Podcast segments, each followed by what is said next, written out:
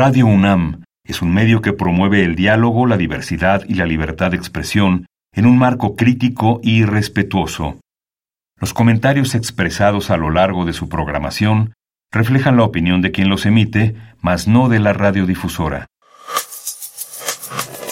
Radio UNAM y la Escuela Nacional de Trabajo Social presentan Vida cotidiana, sociedad en movimiento.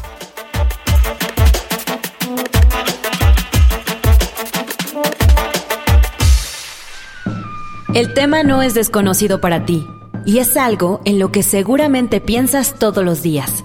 Cada vez que hay un plato de comida frente a ti, eres el último eslabón de una larga cadena de personas involucradas para hacerlo posible. Pero ¿qué tan seguido consideras que la mitad de esas personas involucradas son mujeres? Según nuestros hábitos de consumo, podemos pensar en más de una forma en las que esta producción puede resultar más que difícil, injusta, para las personas de las comunidades rurales. A la falta de regulaciones laborales, cuidados médicos, jornadas de trabajo extenuantes y un pago indigno por parte de las distribuidoras de alimentación, la mitad de estas personas tienen, encima, la situación agravante de ser mujeres en un mundo donde la dominación masculina produce condiciones aún más adversas para salir adelante. Esto sin duda es verdad, pero ¿de qué forma lo es? Hoy, en Vida Cotidiana, Sociedad en Movimiento, hablaremos sobre las mujeres rurales y los retos para ejercer sus derechos con la doctora Gisela Espinosa Damián, profesora investigadora de la Universidad Autónoma Metropolitana. Estudió la licenciatura en Economía en la UNAM, la maestría en Desarrollo Rural en la UAM Xochimilco y el doctorado en Antropología en la ENA. Muy bonita tarde, ya es viernes, viernes de vida cotidiana, sociedad en movimiento. Soy Ángeles Casillas y me da muchísimo gusto que nos sintonicen. Miren, varias personas sabemos que gran parte de la producción de alimentos de nuestro país pues se logra gracias al trabajo de las mujeres rurales. Hoy vamos a platicar, hoy vamos a reflexionar acerca de estos derechos, acerca de su trabajo y de este tema para que podamos nosotros pues visibilizar aún más, ¿no? Todas las eh, potencialidades que este grupo poblacional tiene. Quédense con nosotros, pero antes, por favor, escuchen las formas de comunicación oficiales con nuestra escuela. Facebook, Escuela Nacional de Trabajo Social, ENTS, UNAM. Twitter, arroba ENTS UNAM Oficial. Instagram, ENTS UNAM Oficial.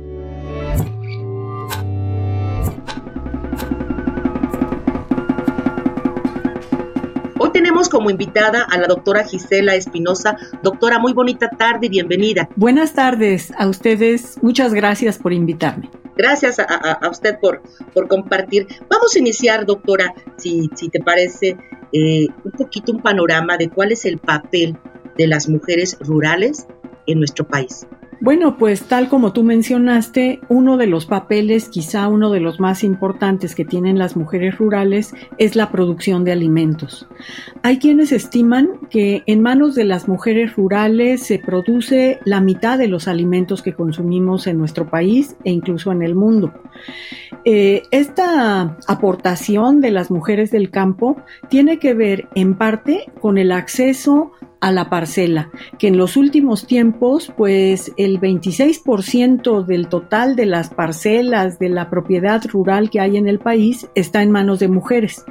Ellas participan, pero también participan muchísimas mujeres que no tienen tierra.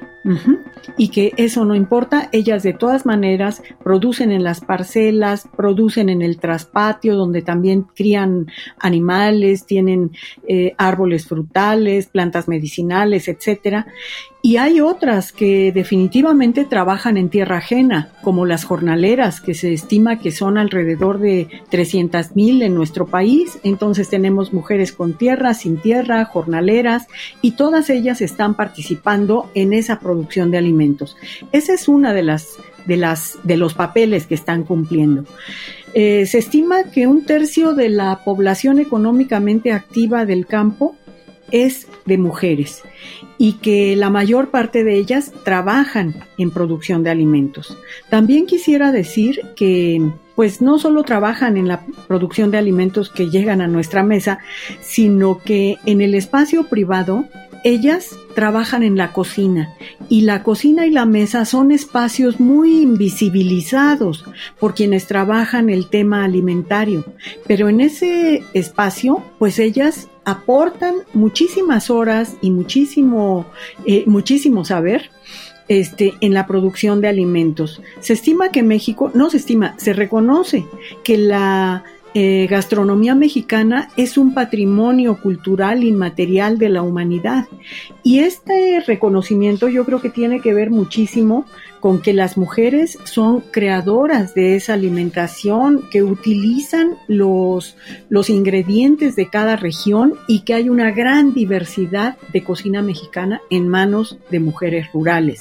Eso no quiere decir que solo se produzca ahí, pero quizá ahí está la cuna de esta cocina, ¿sí? Eh, me gustaría decir que no solo son productoras de alimentos, que no podemos hablar de un tipo de mujer rural, sino de mujeres rurales muy diversas. De hecho, aquí ya hablé de unas que tienen tierra, unas que no, unas que son jornaleras, etcétera, ¿no? Pero también hay artesanas. Son artistas del bordado, del tejido, de la cestería, de los amates, de muchísimas eh, artesanías que en muchos casos son arte en este país, no reconocido como tal. Eh, históricamente, todo mundo sabemos que las artesanías son muy mal pagadas, a pesar del gran tiempo, del corazón, de los ojos, de las manos y del valor artístico que tienen estas, estos productos que en muchos casos provienen de manos femeninas. Pero también hay mujeres rurales que son comerciantes, que son migrantes y el tema de la migración es todo un tema, ¿sí? Que trabajan como asalariadas, como empleadas en servicios. Pero pues los rezagos educativos y, eh, eh, que hay en el medio rural han implicado que la mayor parte de los trabajos que realizan las mujeres del campo son trabajos precarizados, mal pagados, sin seguridad social, a veces con mucho riesgo. Y bueno, este, estas son algunas de las tareas o de los papeles que tienen las mujeres rurales. Podríamos decir que la situación de ellas también ha cambiado pues no sé, hablemos de las últimas décadas, cuando menos de los últimos 30 o 40 años. Por ejemplo, se ha aumentado el número de años de escolaridad promedio para mujeres del medio rural, o ha caído la tasa de fecundidad de 7.4 hijos por mujer en, edad reproductiva, que era el promedio en 1974, a 2.5 hijos por mujer en 2020, 2018, por ahí, es decir, en nuestro tiempo. Esta caída de la fecundidad, por supuesto, tiene que ver con un eh, con trayectorias de vida muy distintas y con tiempos muy diferentes que las mujeres utilizan para la crianza, para la reproducción, para el embarazo, para el cuidado de las hijas y los hijos.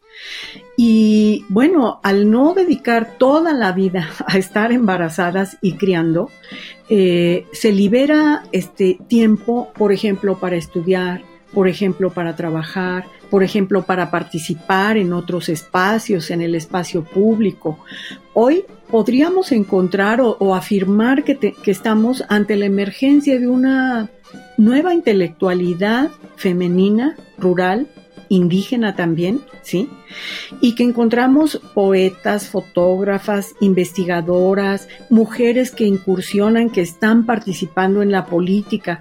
Entonces, frente a una imagen de mujer rural, eh, siempre con un niño atrás de la espalda, con el rebozo, echando tortillas, que sigue existiendo, ¿sí?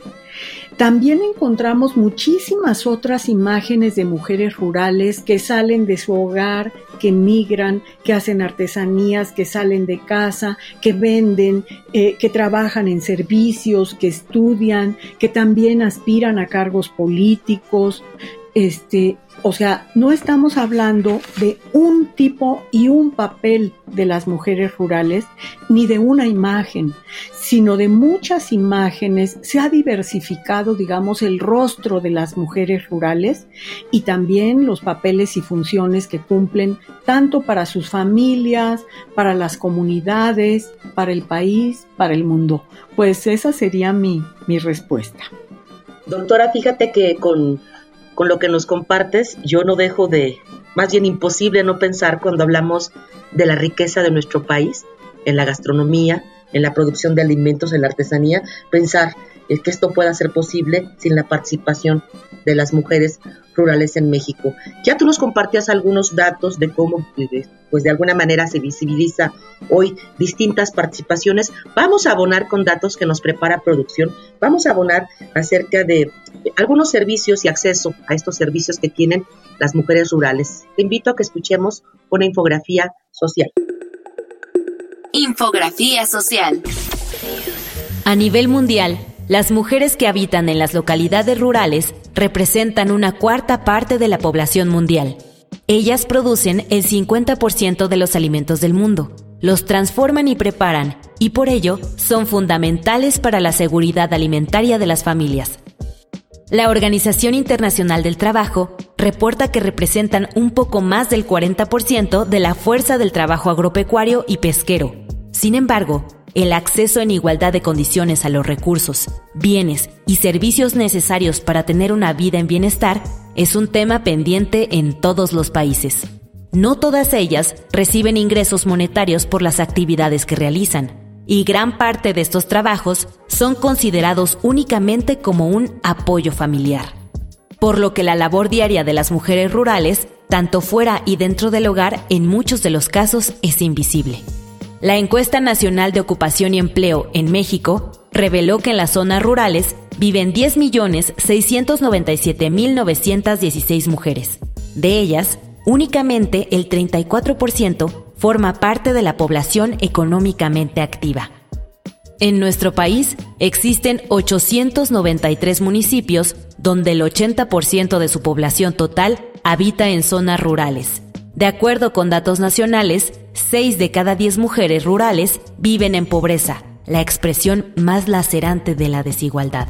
Entre las principales actividades de las mujeres rurales, 26% se dedica al comercio, 24% a la industria, artesanía y como ayudantes, 23% a los servicios personales y 14% a la agricultura, la ganadería, a la silvicultura, caza y pesca.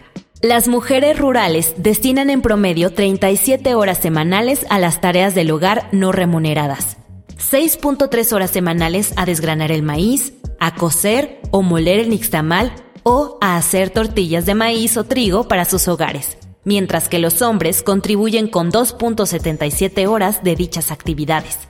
A pesar de que las agricultoras producen la mitad de los alimentos, la tenencia de la tierra representa una de sus mayores dificultades.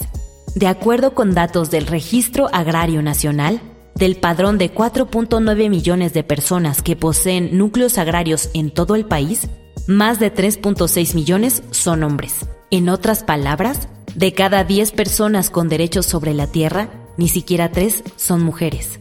Al no ser propietarias de la tierra, las mujeres no pueden recibir apoyos de programas de equipamiento e infraestructura, ni tampoco créditos o apoyos económicos por pago de servicios ambientales. Doctora, eh, ¿será posible que eh, podamos em, empezar a abordar un tanto primero ¿no? las problemáticas que tú consideras que enfrentan las mujeres rurales? Eso podría ser un primer aspecto. Y a partir de ello, eh, como segundo momento, a lo mejor platicar de los derechos que mayormente, derechos humanos que mayormente se vulneran para este grupo. Bueno, a lo mejor abordo un poquito al revés la pregunta, pero tocando los dos aspectos que tú estás comentando. Pues por un lado quisiera enfatizar que también en las últimas décadas ha habido un avance formal muy significativo en la formulación de derechos que involucran o a veces que son directamente pensados para mujeres del medio rural o mujeres del campo. y que también nos involucran a todas.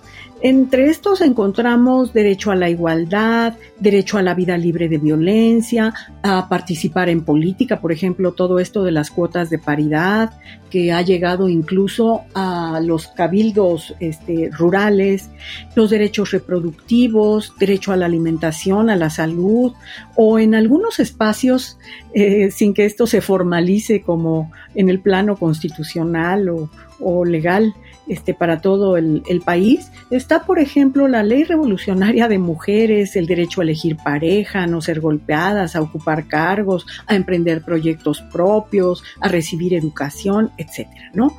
Entonces, creo que estamos ante un escenario donde se multiplican los derechos que formalmente se van expidiendo y que van amparando eh, la posibilidad de una vida mejor para las mujeres y en particular para las mujeres del campo. Pero pues sí, me gustaría comentar que del dicho al hecho, pues siempre hay un trecho. Y que el ejercicio, el respeto, el cumplimiento de tales derechos no es una realidad este, eh, eh, tal como está escrito. ¿sí? Muchos de estos derechos, quizá la mayoría o todos, eh, son producto de luchas de mujeres, de luchas también de grupos feministas, de una presión que se ha ejercido, de una movilización. Entonces estamos ante mujeres que tienen, como ahora se dice, agencia, es decir, mujeres que se mueven, mujeres que buscan alternativas, mujeres que están haciendo propuestas y que llegan a hacer propuestas de carácter legislativo que permiten que ellas y nosotras también tengamos derechos como los que he enunciado y seguramente otros que se me escapan. Pero persisten los rezagos, las brechas de género, y esto se expresa en situaciones muy difíciles como por ejemplo lo que se conoce como la feminización de la pobreza. Es una frase muy chiquita, pero lo que está indicando es que si en las últimas décadas, desde los años 80 para acá, la tendencia en nuestro país y en muchos países donde se, se practican, se instrumentan políticas, para decirlo en pocas palabras, de ajuste neoliberal, crece la pobreza y la desigualdad social, este crecimiento de la pobreza está siendo compensado con tiempo, con trabajo, con esfuerzo y con precarización de las mujeres y particularmente de las mujeres rurales. Entonces, pues sí tenemos derecho a la igualdad, pero si la igualdad es solo formal y no involucra el plano socioeconómico, pues también queda muy lejos esa igualdad, ¿no? Lo que podemos ver en los últimos años, desde el 2006 hasta hoy, el incremento de la violencia. En el 2006, eh, este, la declaración de la guerra contra el narcotráfico de Felipe Calderón, si vemos las estadísticas de violencia, desatan, en lugar de una disminución de las actividades delictivas y de la violencia, desatan mayor violencia en todos los espacios sociales y particularmente en el medio rural. Y las mujeres no viven en una isla, no vivimos en una isla. Entonces, desde ese tiempo hasta este momento, crece también en, al mismo ritmo que está creciendo la violencia en todos los espacios, la violencia contra las mujeres. Esta situación se va a ver acentuada y evidenciada de una manera muy dramática este, escandalosa, intolerable, eh, en la violencia que se ve cuando comienza el periodo de confinamiento por pandemia. En todo el país crecieron las, las violencias contra las mujeres y las mujeres del campo no se escapan de esta situación. Estas son algunas de las problemáticas. Vamos a escuchar estos testimonios que prepara producción, algunas voces de mujeres dedicadas a la agricultura ¿Qué opinan sobre los obstáculos que enfrentan para ejercer sus derechos? Escuchemos Voces en Movimiento. Voces en Movimiento.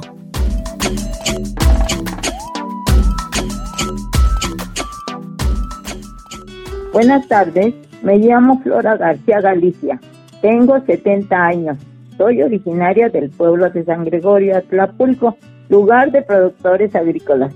Soy una de las pocas chinamperas de este pueblo. Mis metas como chinamperas son, lo más importante, ser autosuficiente a través de transmitir el conocimiento para sembrar diversos cultivos comestibles, como son el cilantro, el epazote, el perejil, las aromáticas. Todas esas hierbas nosotros las podemos reproducir y sabemos hacerlo y las podemos tener en casa. A pesar de tener un corto espacio, lo podemos hacer. Acabo de ya tener la producción de chayote en un departamentito, entonces creo que sí podemos ser autosuficientes. Aquí ya me doy cuenta de que mis papás desde que, yo les recuerdo desde los tres años, y siempre me llevaban a la champa, decían tiempo de escuela, tiempo de ir a la chinata y tiempo de jugar. Y siempre me llevaban, todos los días iba. Y se me hizo como un hábito, como jugando, a todos mis hermanos también nos llevaban, fallece mi papá a temprana edad y pues todos tuvimos que estar en la chinampa. Pues como que nos fue agradando, nos fue gustando porque desde niños estábamos y a través del tiempo pues nos fue gustando más y más, pero mis hermanos nos llevaban a dos mujeres, que éramos dos mujeres, entonces nos llevaban a, cultivar. Y aunque la gente nos veía mal, creo que mi rebeldía fue la que me ayudó porque yo siempre quise estar. Me decían ellos, no, como una mujer nos va a gobernar, como quién sabe qué. No, no, no se molestaban. Inclusive en las juntas siempre me llevaban a la contra, siempre a la contra, hasta que por fin fui persistente y el que persiste alcanza. Y me logré ganar un respeto en, en la chinapería. Y todos me conocen, todos saben que trabajo y me tienen respeto y yo les tengo mucho respeto. Es difícil, es difícil escalar como mujer, es muy difícil.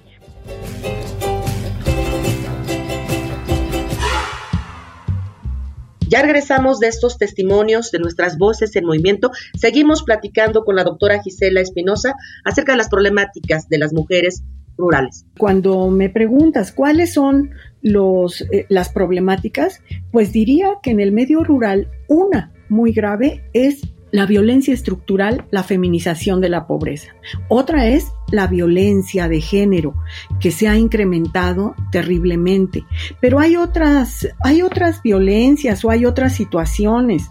Por ejemplo, eh, pienso que hay muchísimos grupos movilizados en el medio rural.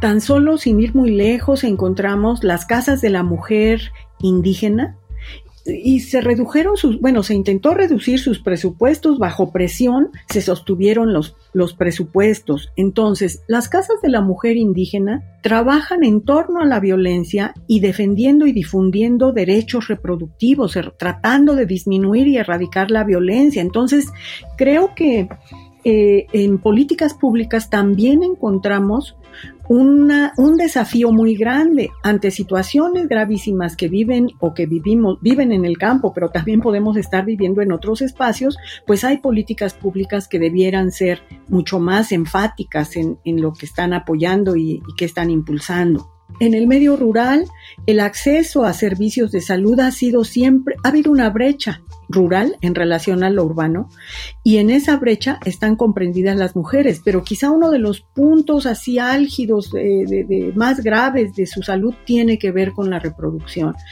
Y pues mientras se sostengan modelos eh, que no permiten una mayor equidad en la distribución de recursos y, el, este, el, acceso a estos servicios, pues las mujeres rurales los están padeciendo de manera muy, muy fuerte. Dos puntos más, hay muchísimos, pero quisiera tocar dos. Uno tiene que ver con derechos agrarios. Hace un momento mencioné el dato. la cuarta parte de la tenencia de la tierra de nuestro país está en manos de mujeres. Y esto ha implicado un proceso de feminización. Hay una brecha, pero en 1980 era el 1%, o sea, casi no había parcelas en manos de mujeres. Hoy es la cuarta parte. Pero sigue siendo un, un, dato muy, muy inequitativo que también puede implicar eh, desigualdad en el acceso a recursos públicos, dificultades para que las mujeres participen en la toma de decisiones, porque en muchos lugares deciden quienes tienen tenencia, quienes tienen parcela, quienes tienen la titularidad de la tenencia. Y el otro es el, tema de la, de la participación política también en cabildos eh, que, que ahora tienen una paridad. ¿Sí? Entonces sí ha crecido allí la participación de las mujeres. No, no es, no es paritaria todavía, pero lo que se está observando en estos lugares donde a las mujeres les toca porque les toca, porque ahora en este cabildo debe haber 50% de mujeres, pues es que en algunos o en muchos casos esto no está compensado con que el acceso de las mujeres al espacio público y a este tipo de cargos que, les demandan mucho tiempo eh, esté apoyado y sustentado por un cambio en el espacio privado. Y bueno, pues estos son desafíos que, se están viviendo en el espacio rural.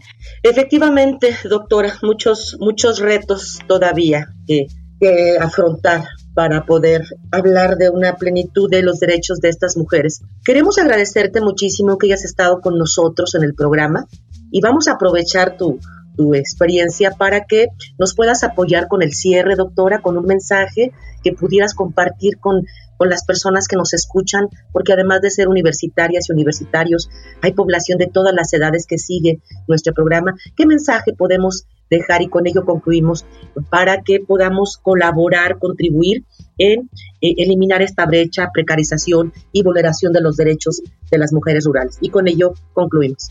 Un punto que no comenté que me parece muy importante es la participación de las mujeres en la defensa de los territorios, no solo de la tierra. Y bueno, tienen un mayor protagonismo y un papel muy importante en esto. Ya no hay tiempo para desarrollarlo, pero lo quiero mencionar.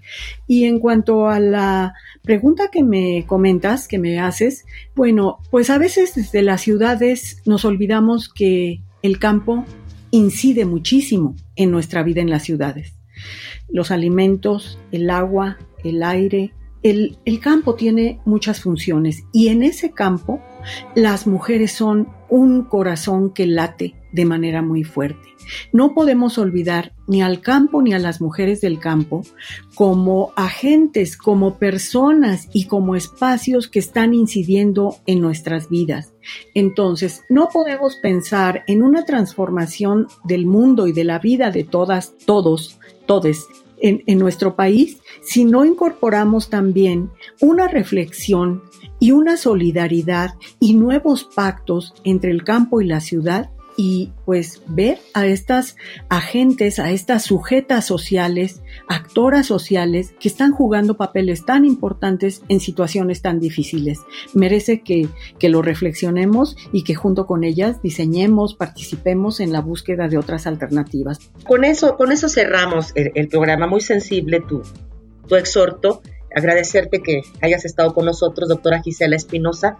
Y por supuesto quiero agradecer en producción a quienes hacen posible nuestro programa, nuestra productora Ivonne Gallardo, la información que prepara Carolina Cortés, Carla Angélica Tobar, la coordinación de la licenciada Roxana Medina, pero siempre ya lo saben, de manera especial, agradezco a todas las personas que nos sintonizan y que por supuesto hacen posible nuestro programa.